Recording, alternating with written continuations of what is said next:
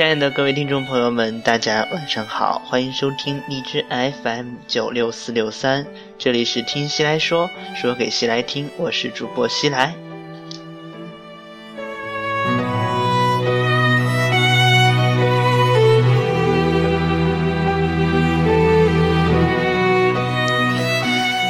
今天呢，西来想试着跟大家聊一聊有关孩子的教育问题。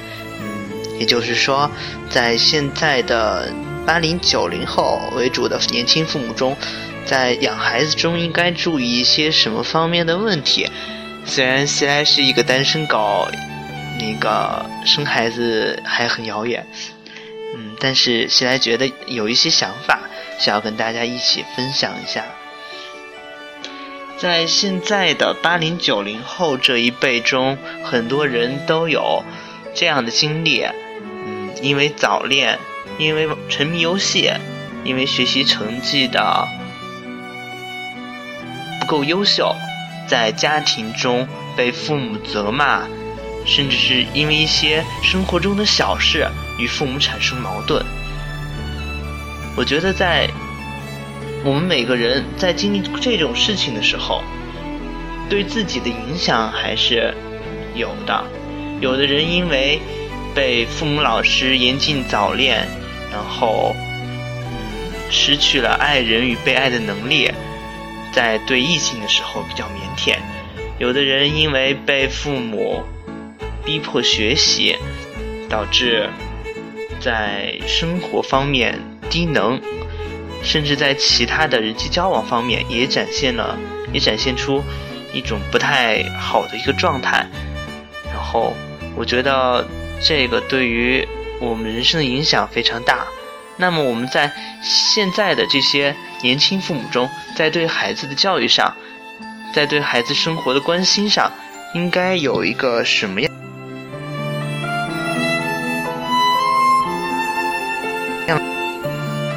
什么样的处理方法呢？嗯，首先，先来谈一谈在教育方面吧。现在中国的教育制度呢，嗯，先来有一个感觉，不知道对不对？我觉得现在这种成绩之上的这种观观念影响下，其实，在某种程度上已经抑制了中国。天才儿童的发展，甚至对于中国发明跟研究的这个未来也不是特别理想。因为其实我们很多人都知道，真正有天分的人，真正有名的发明家，在他们年少年时期，比如说，嗯，十来岁的时候，就已经表现出了那种天分，甚至是嗯有了很大的成果。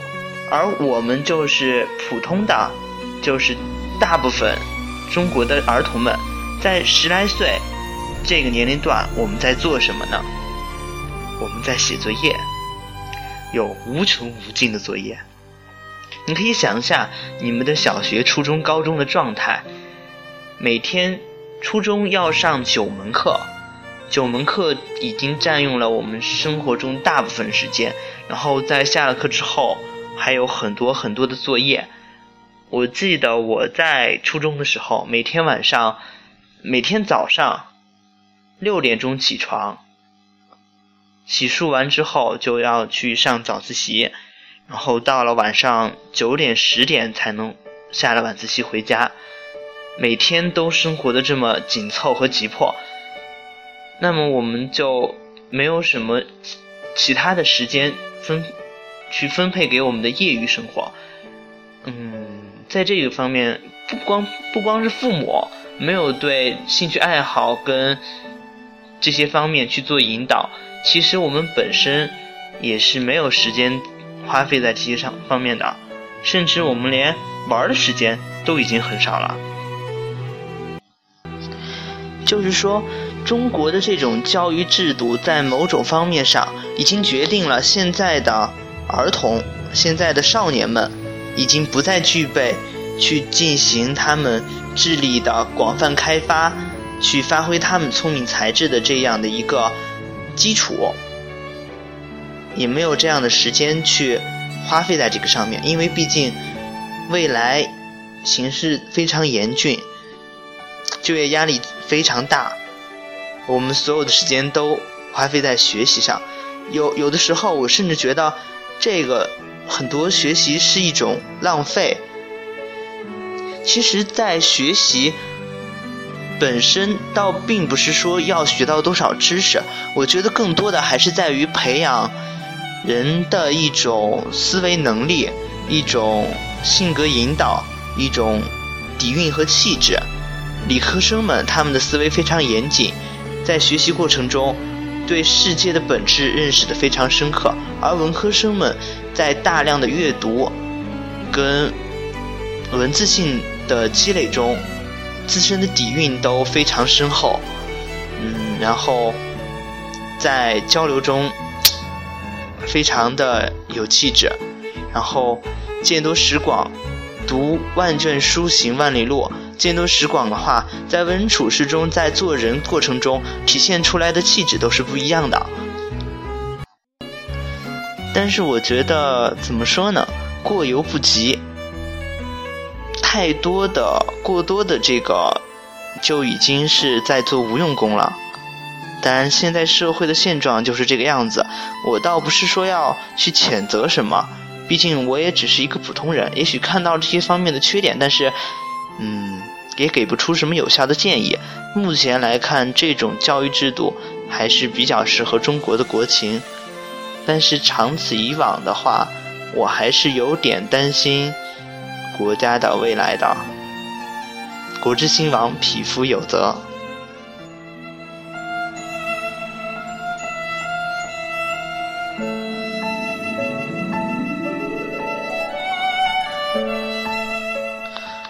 那么，我们在现在的年轻父母们在对孩子教育上，应该有一种什么样的观点呢？我简单说一下我的想法。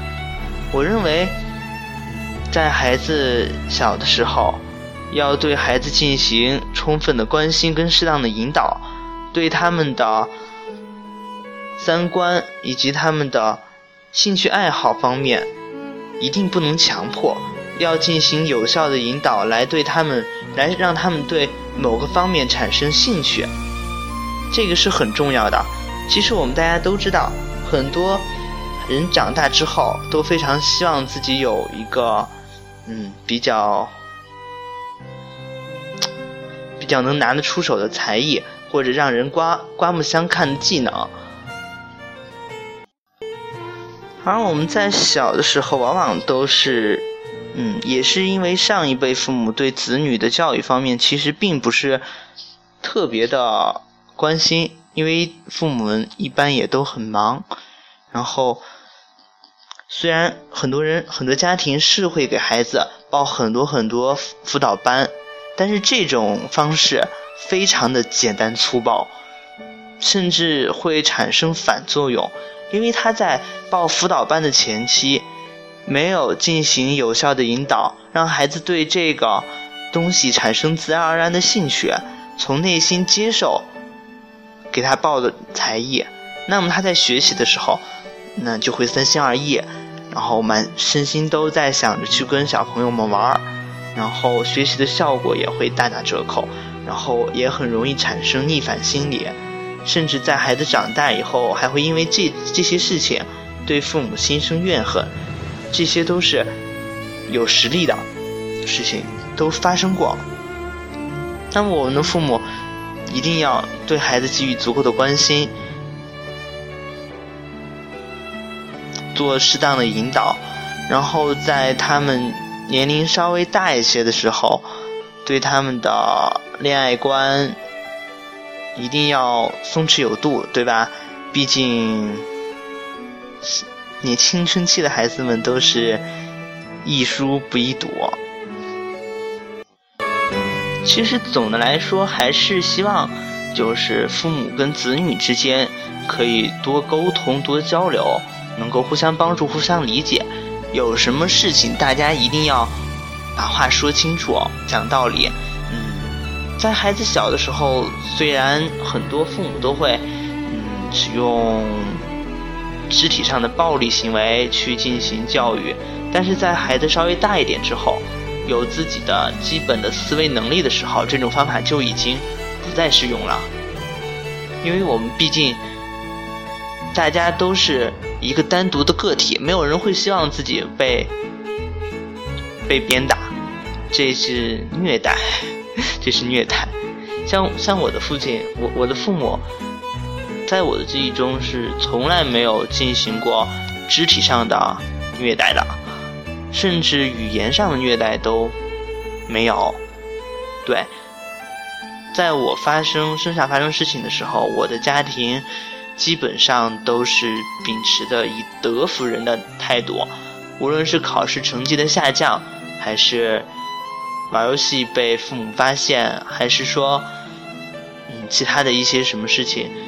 在我的 被父母知道之后，还是都是跟我进行有效的交流，讲事实讲道理。嗯，这些如果说真的是对的话，我还是可以接受的。这也养成了我现在就是，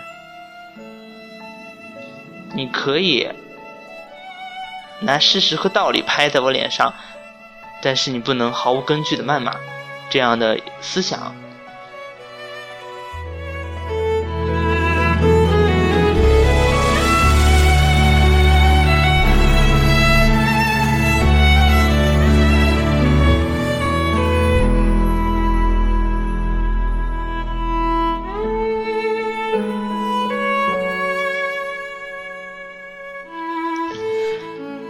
其实家庭对一个人的影响是非常大的，这这个事情我们都都知道。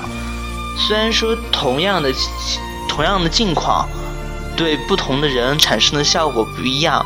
比如说有从小生活在逆境，有的人奋发图强，有的人就沉迷堕落。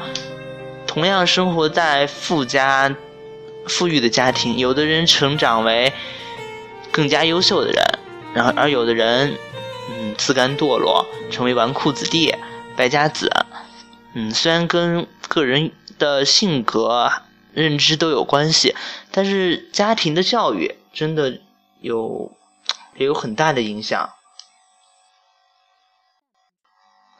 尤其很多家庭，嗯，之前的很多家庭都有一种非常简单粗暴的一些处理问题的方法，比如说出事出事儿就打就骂。嗯，之前的时候我在网上听到有一个小组叫做“父母皆祸害”，据说成员非常的多。之所以产生这种情况，就是因为父母的处理事情的方式太过简单粗暴，导致了与子女的对立。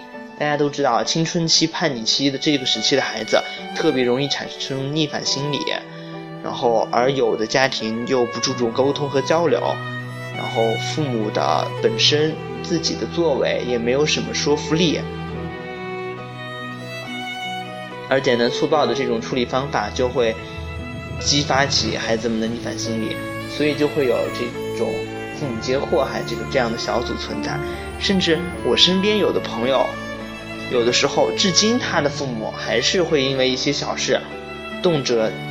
非打即骂，有的时候他就非常坦坦然告诉我说，虽然是很爱他父母，很感很很感激他的父母，但是有的时候真的就心中的那个恨意按耐不住，完全按耐不住。我觉得这样的家庭家庭环境是畸形的，是不健康的。能避免还是要避免的好，当然就确实是有有一部分父母对他们的子女是不太关心的，比如说有些重男轻女的家庭、重女轻男的家庭，对那些女孩或者男孩就非常疏于疏于关心，然后在物质方面也比较匮乏、比较欠缺。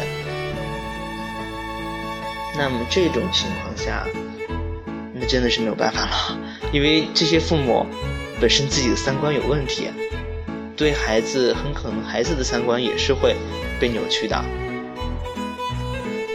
现在就很多小公主、小王子们就是这个样子。当然我不一样，我是一个宝宝。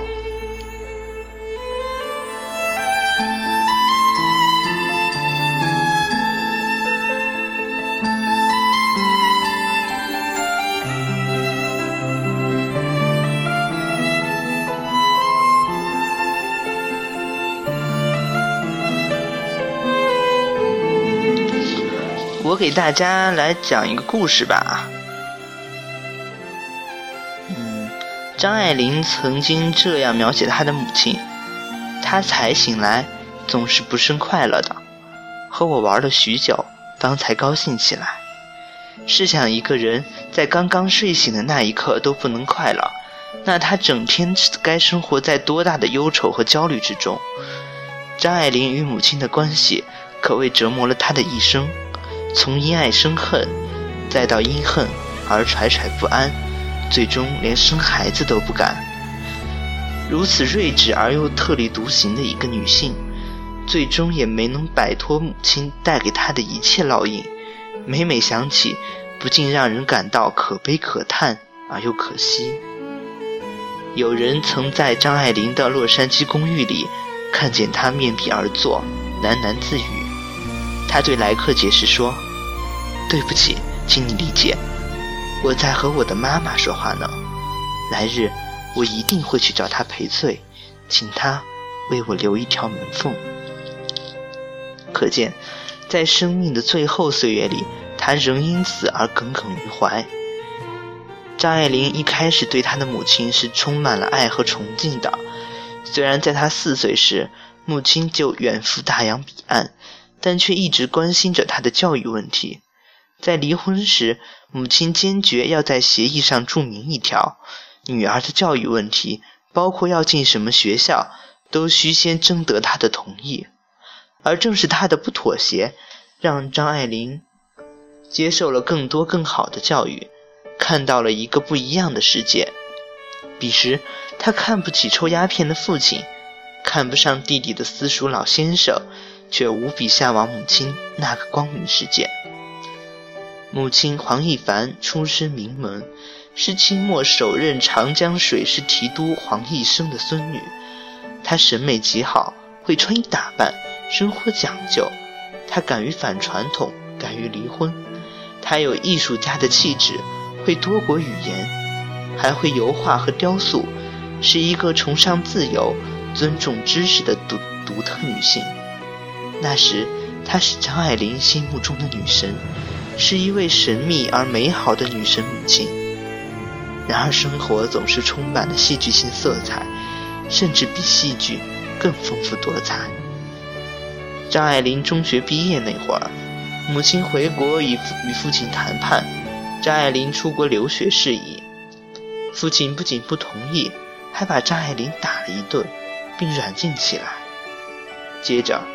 张爱玲逃出父亲家里，与之彻底决裂。也正是这次朝夕相处，让张爱玲对母亲的爱一点一点的消失殆尽。黄一凡是急躁的、严苛的。当女儿达不到他的要求时，他会冲着她咆哮；当女儿笨拙时，他会骂她是猪。当女儿生病需要他照顾时，他会口不择言地说：“张爱玲活着就是为了害人。”不仅如此，他还一直信奉不许哭，弱者才哭的教条。一个正常人怎么就不能用哭来发泄情绪呢？张爱玲的母亲固然苛刻，但却也是爱女儿的，只是她爱的方式不对。不然，他怎么会花钱让女儿去学钢琴和木和英文，为她争取最好的教育资源，请昂贵的私人老师给她补习功课？可他始终不明白，最好的爱首先是亲密关系，而不是我愿意把全世界最好的都给你，我情愿在你身上实现我未曾实现的梦想。在与张爱玲的关系里。他有着极大的付出感和牺牲感，而很多时候，有些事你做了不说，留给别人的是感激；你做了又说了，留给对方的却是伤害和亏欠。所以，付出感是极有杀伤力的武器，是一把伤人又伤己的双刃剑。而付出感与牺牲感特别强烈的人，往往是不快乐的，因为只有不快乐的人，才会满腔愤怒地诉诉说自己的不容易，才会如此的费力不讨好。后来，张爱玲与母亲之间就剩下了冷冰冰的欠债与还钱的关系。她卖文为生，勤勤恳恳地存钱，就是为了有朝一日能够把父母。母亲在她身上花的钱全部还清，从此两不相欠。他不动声色地实行对母亲的报复，还钱时冷眼看着母亲哭。有什么比得上女儿把你所有的心血用冷冰冰的钱来计量更残酷的呢？母亲送给他一对翡翠耳环，他拿去卖掉。母亲临终前想见他一面，他都不肯去。王一凡当时一定没想到自己对女儿的伤害是如此之大吧？四岁时，他离家出走，仅仅留给孩子一个精神上的母亲。十六岁时，原本以为可以得到亲密母爱的张爱玲，却生生被母亲的苛刻和付出感给斩给斩杀的鲜血淋漓。从此。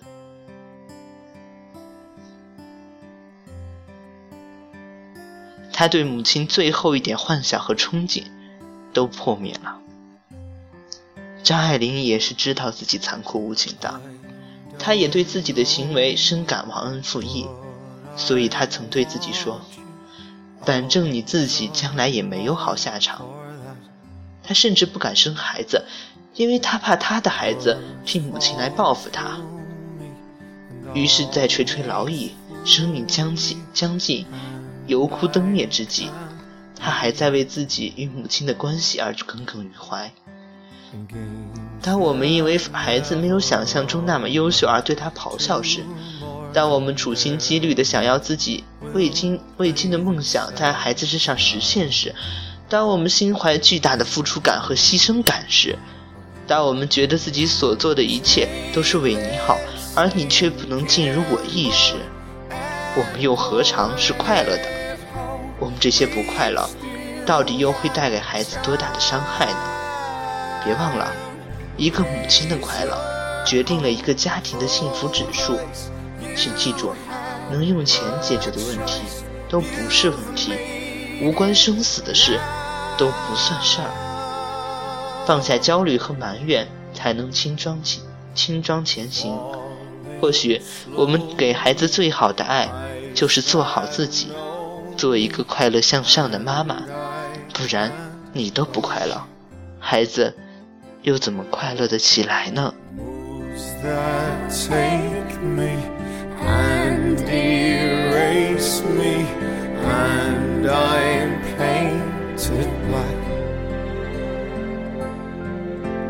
？you have suffered in me。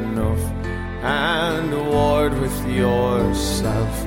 It's time that you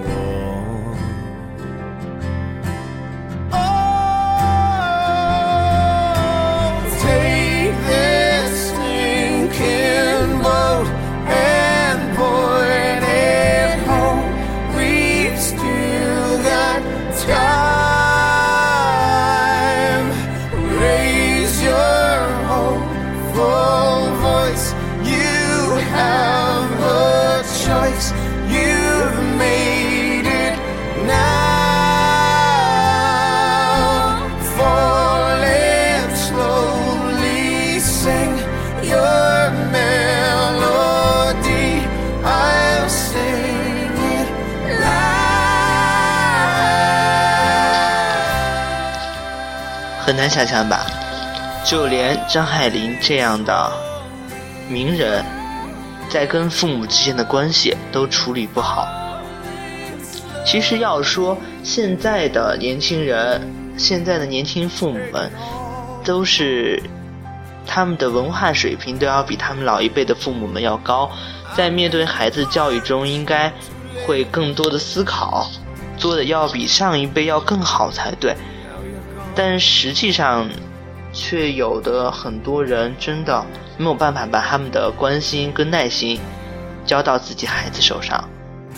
不光是他们生活上、物质上的需求做不到，甚至很多，嗯，主要是主要是想说，甚至是感情上的、心理上的一些关怀做不到，主要是这个方面。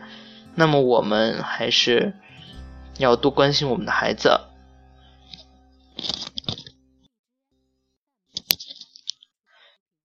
因为时间和阅历的关系，那么我们今天的节目就说这么些东西。有很多东西我们在节目中其实是没有办法说的，我们大家还是要自己多思考，嗯，想想该怎么跟你们的孩子相处，能给他们带来比较好的发展。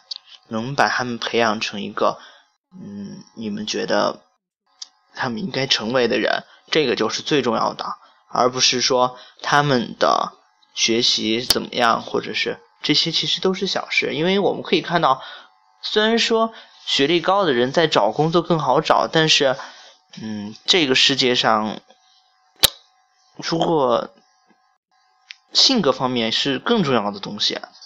而不光是学习，虽然学习确实会给我们带来很多东西，非常重要。那么就就这样吧，嗯，欢迎大家关注西来的私人电台，也欢迎大家去关注西来的新浪微博“卖笑为生”的西来。今天节目就是这个样子，因为第一次做这样的节目，也不知道具体该说一些什么东西，就简单谈一谈。大家喜欢的话，也欢迎分享给你们的朋友。希望这节目可以给大家带来一些思考。麻木的灵魂需要惊醒。那么在节目的最后，嗯，然后送给大家一首歌吧。这首歌的名字是《当你老了》，嗯，是莫文蔚唱的。然后希望大家能够喜欢。大家下期节目再见，听起来说说给谁来听？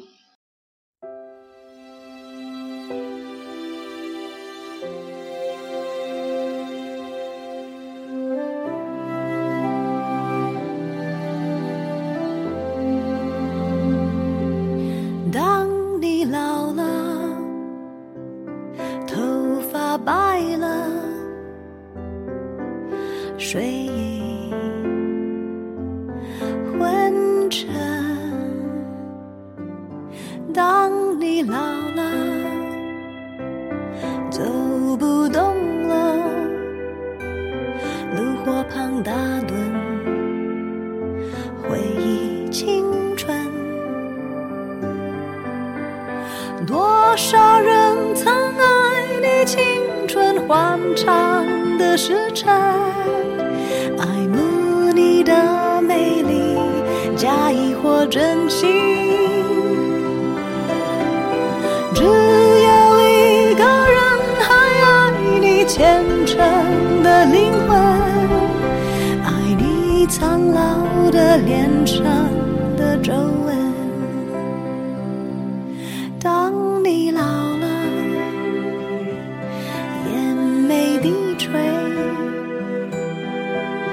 灯火昏黄不定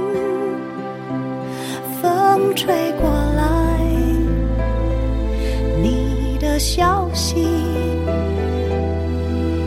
这就